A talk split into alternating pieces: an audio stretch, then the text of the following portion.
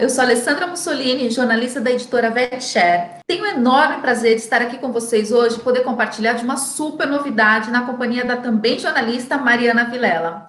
Mas antes da gente deixar a Mari falar sobre essa super novidade, gostaria de lembrar vocês de um outro produto nosso, que é a revista VetShare. Tem um aplicativo maravilhoso com conteúdo super bacana que você pode baixar aí no seu celular gratuitamente agora. Siga a descrição aqui abaixo do vídeo. Então, Mari, conte para nós um pouquinho dessa super novidade. Que novidade, Alê? A partir de agora entra no ar o Panorama Vet, um canal onde veterinários e estudantes de todo o Brasil vão poder compartilhar suas experiências, seu conhecimento e as suas opiniões. A ideia é reunir diferentes gerações e realidades brasileiras. Na nossa programação, a gente vai trazer, além dos assuntos técnicos, temas diversos como carreira, saúde, gestão e curiosidades. Que maravilha, Mari! Nós da editora VetShare estamos super felizes com esse novo conceito de conexão da medicina veterinária de pequenos animais. E eu tenho a certeza que com a sua participação, o Panorama Vet irá chegar aos quatro cantos do país e impulsionar milhares de carreiras e negócios. Então, por isso, não deixe de se inscrever no canal, badala o sininho para receber as notificações e se você gostar, dá um joinha. O nosso primeiro entrevistado é o Alexa Deodato, diretor do CRV Imagem, um veterinário dedicado, um super parceiro nosso, um empresário que não para de crescer. Ele vai contar para a gente um pouquinho de como que está a situação no Rio de Janeiro, na clínica dele, e o que eles esperam para os próximos meses.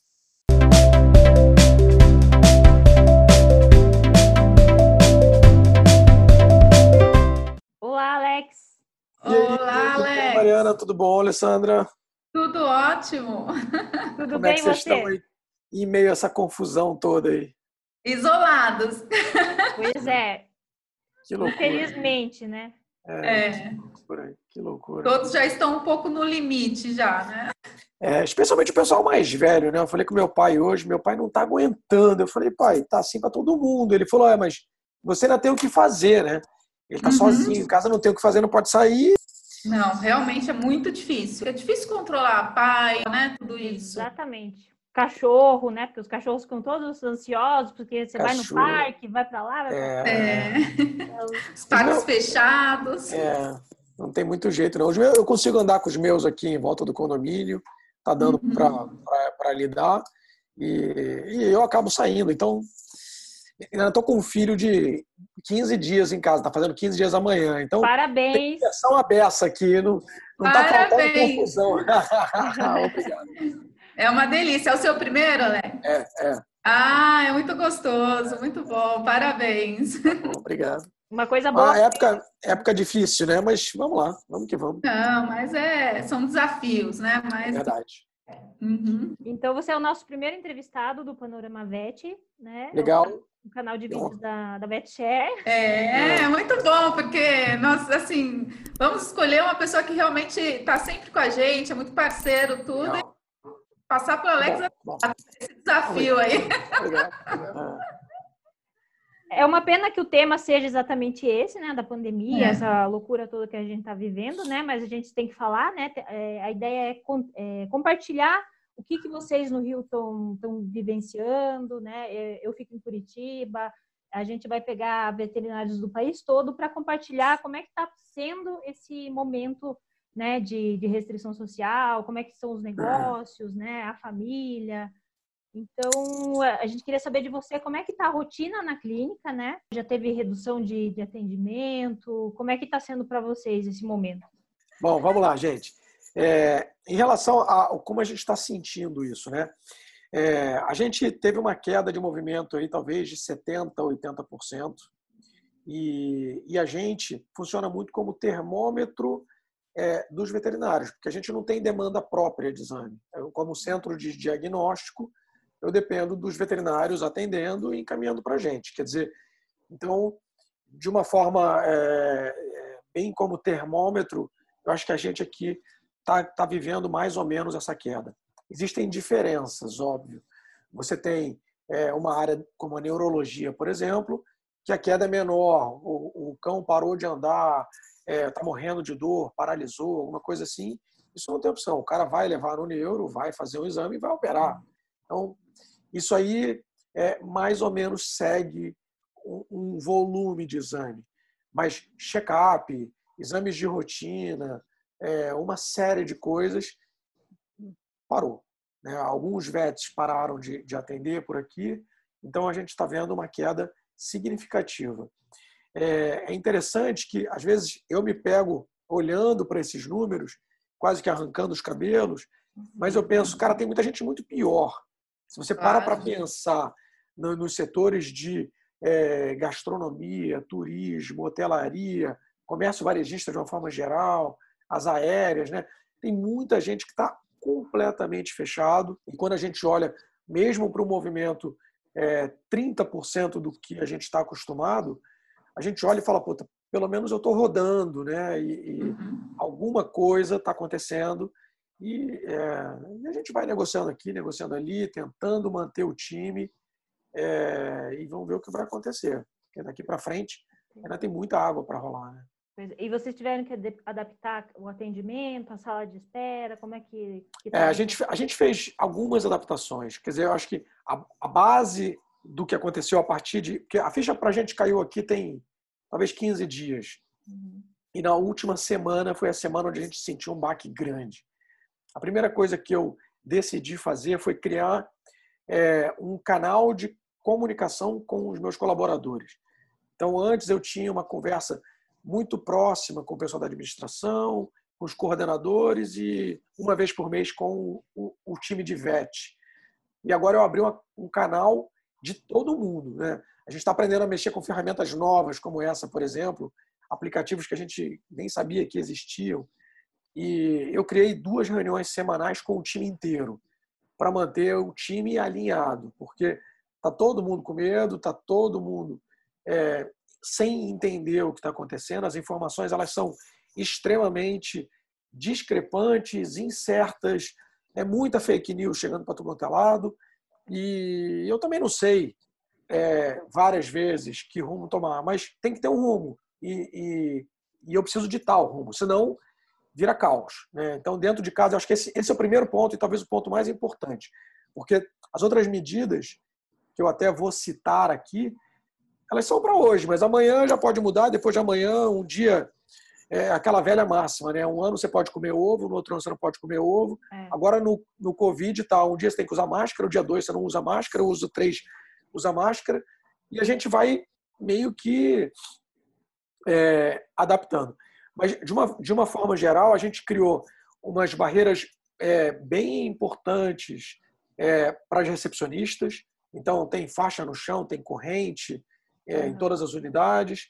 É, desde anteontem, a clínica inteira está usando máscara tá, o tempo todo. A gente só deixa um tutor entrar na clínica, o resto todo espera no estacionamento. Esse tutor, ele antes de ir para a clínica, ele está sendo é, questionado já no atendimento se ele tem algum sintoma, se, se tem contato com alguém que tenha sintoma. E, enfim, a gente está dando uma filtrada nisso esse único cara entra e até ele entrar todo mundo do lado de fora, uma rotina de limpeza é, compulsiva. Né? Então, a gente está limpando tudo o tempo todo, maçaneta, corrimão, cadeira, mesa, onde senta. Saiu esse paciente, saiu o tutor, é limpeza com álcool 70 para todo lado, desinfetante, repetidamente. Né?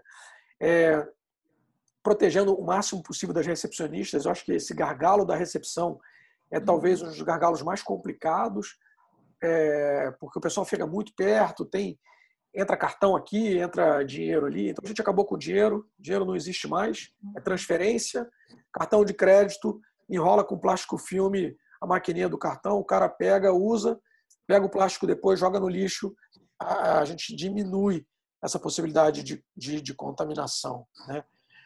É, basicamente é isso, e, e tentando é, tirar de circulação todo mundo que dá o mínimo sinal. Então, hoje, eu estou com um auxiliar é, e uma recepcionista afastados, porque deram um espirro dentro da clínica, e, e deixei de folga é, duas vets do meu time que estão antecipando férias para ficar de backup. Então, assim que alguma apresentar algum sinal, eu tiro, troco e a gente vai fazendo esse rodízio para poder tentar continuar andando. o mais importante, como você falou, é a questão da liderança, né? Ter alguém ali para liderar, igual você é, falou, meio é. de incertezas, né? É. É a... E essa rotina acaba sendo exaustiva também, né? É limpeza a todo momento, já tem todo o trabalho natural, né? E essa limpeza acaba ficando um pouco cansativo também. É muito necessário, porém é cansativo, né? Eu acho que o, ponto importante aí, Mariana, é, é assim: se todo mundo entende é, a importância do negócio, é, quer dizer, a importância de todas essas medidas para que todo mundo esteja mais protegido, é, é mais fácil de todo mundo entender. Pode ser que amanhã ou depois a gente mude, fala, agora não vai ser mais máscara, agora é, sei lá, redinha, sei lá do que. Mas a gente está tentando alinhar com o que vem de informação mais técnica, mais científica, filtrando muita fake news e tentando orientar o grupo. Eu acho que o grupo se sentindo orientado de alguma forma, a gente consegue andar sem gerar esse pânico, né? É, uhum. e todo mundo se sente um pouco mais protegido. Porque a gente está de linha de frente, não tem jeito. É, é, de alguma forma, eu, eu, eu consigo enxergar a medicina veterinária agora de uma forma muito importante. Para muita gente, e aqui eu estou falando do nicho de mercado que a gente atua, o PET é importantíssimo e talvez o único elo de sanidade mental para essas pessoas que estão confinadas por um, dois, três meses. Então, esse PET ele é fundamental que ele esteja bem. Se ele fica é, paralisado, morrendo de dor, é, convulsionando, sei lá o quê, alguém tem que resolver, porque senão, ao invés disso ser uma coisa positiva para essa família, isso acaba sendo é, piorar esse, esse, esse, esse isolamento e piorar esse estado é, psicológico dessa família. Né? Então, eu acho que a gente está numa ponta muito importante hoje, que vai muito além de manter a clínica aberta para ganhar dinheiro, para poder ficar vivo, mas, de fato, é, é, é uma ponta importante para manter o pessoal que tem é, animal de estimação e tem essa relação importante de, de, de membro da família, manter esse pessoal com a cabeça legal. Né? Então, acho que a gente tem que ficar e tem que conseguir ficar, e isso vai ser um desafio. É verdade. Alex, é, principalmente nessa questão da importância né, de filtrar a informação correta, até a partir da questão da própria fake news, é, como você tem visto, se tem tido é, um, uma grande abrangência aí de tutores preocupados se os seus pets podem pegar o Covid ou até transmitir. Como é está ocorrendo isso na, na sua rotina? É, eu comecei a ver isso essa semana, que eu acho que começou a borbulhar mais essas informações essa semana, é, mas eu estou vendo muito mais os, os vets preocupados do que os tutores. Eu acho que está muito mais confuso dentro do, da, do próprio meio veterinário do que ainda nos tutores. É, isso vai chegar, isso vai ampliar e eu acho que a classe tem que estar preparada para lidar com isso. Né? Até o presente momento, não tem nenhuma é, comprovação científica de que possa haver uma transmissão é, dos animais para o ser humano, a não ser por superfície de contato. É, existem alguns trabalhos, coisas ainda rudimentares, é, que mostram algumas coisas que talvez não sejam tão. É, vou tomar cuidado aqui para falar, porque é, realmente é um tema complexo. Mas, aliás, eu não, vou, eu não vou nem falar, eu vou pular essa parte. Eu vou dizer o seguinte: imagina que talvez um animal de estimação possa contrair essa ou outra virose no futuro. Uhum. A gente não está jogando pela janela nem os parentes, nem os filhos, nem os avós, nem os amigos. Quer dizer, nós também não vamos jogar os, os animais. Né? Então, o que precisa ser entendido é, hoje, isso não, não existe. Pode ser que um dia venha a existir, talvez daqui a dois anos, daqui a cinco anos. O fato é, nós, como profissionais que lidamos com esses, esses animais, essas, essas espécies, a gente tem que estar muito bem embasado cientificamente para afastar todas essas, essas fake news e todo esse monte de informação que é inverídica ou é, é, é inflamado de, de informação, filtrar isso para poder recortar e trabalhar com o que é real, porque hoje não temos. Pode ser que daqui a seis meses a gente venha a ter e a gente vai ter que trabalhar com o que tem de real. Então, é, esse volume de, de, de, perguntas, de questionamento, eles vão vir. Né? É, de novo, o meu foco de trabalho, seja na neurologia, seja no CRV, ele é muito nichado para o cara que dorme com um animal na cama. Então, esse é, animal, ele está dentro, ele é um membro da família, ele vai ser tratado da mesma forma que uma pessoa, ou quase igual. É, não dá para levar isso para todos os animais do Brasil. A gente sabe que existe uma diversidade de relacionamento é, homem-animal muito grande. Tem aquele gato, aquele cachorro que passa para comer e fica na rua, e tem o outro que dorme na cama. É, a minha realidade de, de rotina ela está muito é, é, enviesada para entender que esses animais jamais seriam abandonados. Mas é óbvio que isso existe. Então, respondendo diretamente a sua pergunta, é, depois dessa volta inteira, a, a, eu estou vendo mais vets preocupados do que, do que tutores ainda. Isso vai aumentar para todos os lados. Nós vamos ter que filtrar. Hoje, até onde eu saiba, não existe nenhuma comprovação científica que esses animais sejam um problema de transmissão. Tá? É, mas a gente vai ter que estar tá, é, filtrando o tempo todo, cortando uhum. isso, para entregar para a sociedade coisas mais é, mais certinhas. Né? Mas isso vai acontecer, eu não tenho muita dúvida. Não. Acho que a, é, é, claro para mim que os VETs estão muito mais preocupados e, e rapidamente agindo para que essa informação chegue aos tutores de forma é, mais correta. Eu acho que esse trabalho o pessoal está fazendo muito bem feito. Sim, hoje é, é a questão de trabalhar dentro da realidade mesmo, né? É, é. é importante, né? Filtrar informações que. Sim, sim. E falando um pouquinho de realidade, Alex, o que, que vocês esperam daqui a dois a três meses, daqui a alguns meses, toda essa é, cadeia que a gente vem vivendo, né? Bom, Alessandro, eu tendo a ser um cara muito otimista. É, eu tendo a ser um cara muito otimista. Mas, para ser bem sincero para vocês, exatamente agora eu não estou otimista. Eu tô, eu tô vislumbrando um cenário de dois, três meses de isolamento social tá? que eu não acho que a gente vai ter menos do que isso, e estou vislumbrando dois anos de depressão econômica severa. É, isso vai impactar o meu negócio, o negócio de muita gente, de forma muito traumática. Então, o que a gente está fazendo é, é desenhar é, milhões de planos A, B, C e D, para que, se isso acabar daqui a um mês e meio, maravilha, a vida que segue, a gente, enfim, fez um exercício de, de caos bota na gaveta e toca a vida.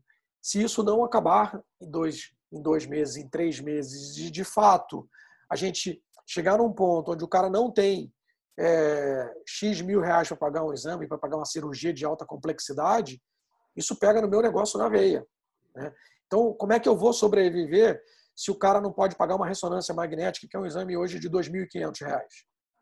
É, se o Brasil quebra se o mundo quebra, a gente não está falando de Brasil, né? a gente está falando de mundo. É. Se o mundo quebra, como é que você paga isso? E, então a gente vai viver uma realidade diferente e eu acho que os valores vão mudar. A gente, a gente de fato está traçando cenários onde talvez a gente consiga passar por isso de uma forma muito enxuta, é, mas eu estou traçando cenários, planos A, B, C e D, baseado no pior cenário e se não for, se isso acabar mais rápido, a gente abre uma champanhe, comemora, toca a vida, toca o barco. Uhum. Tá? Mas é. eu estou preocupado porque eu, eu realmente acho que isso é muito mais complicado. Se olhando para a Ásia, olhando para a Europa e olhando para os Estados Unidos, que está uma, duas semanas à nossa frente, é, você conversa com colegas lá fora e você vê o que está acontecendo, o troço está longe do nosso ponto de,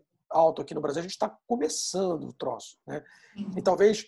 E isso tem diferença entre cidades. Então, é, eu sei que Curitiba a coisa está muito mais tranquila do que no Rio, em São Paulo. Muito talvez, talvez não, certamente em outras cidades no Brasil nem, nem, nem venha ter nenhum caso.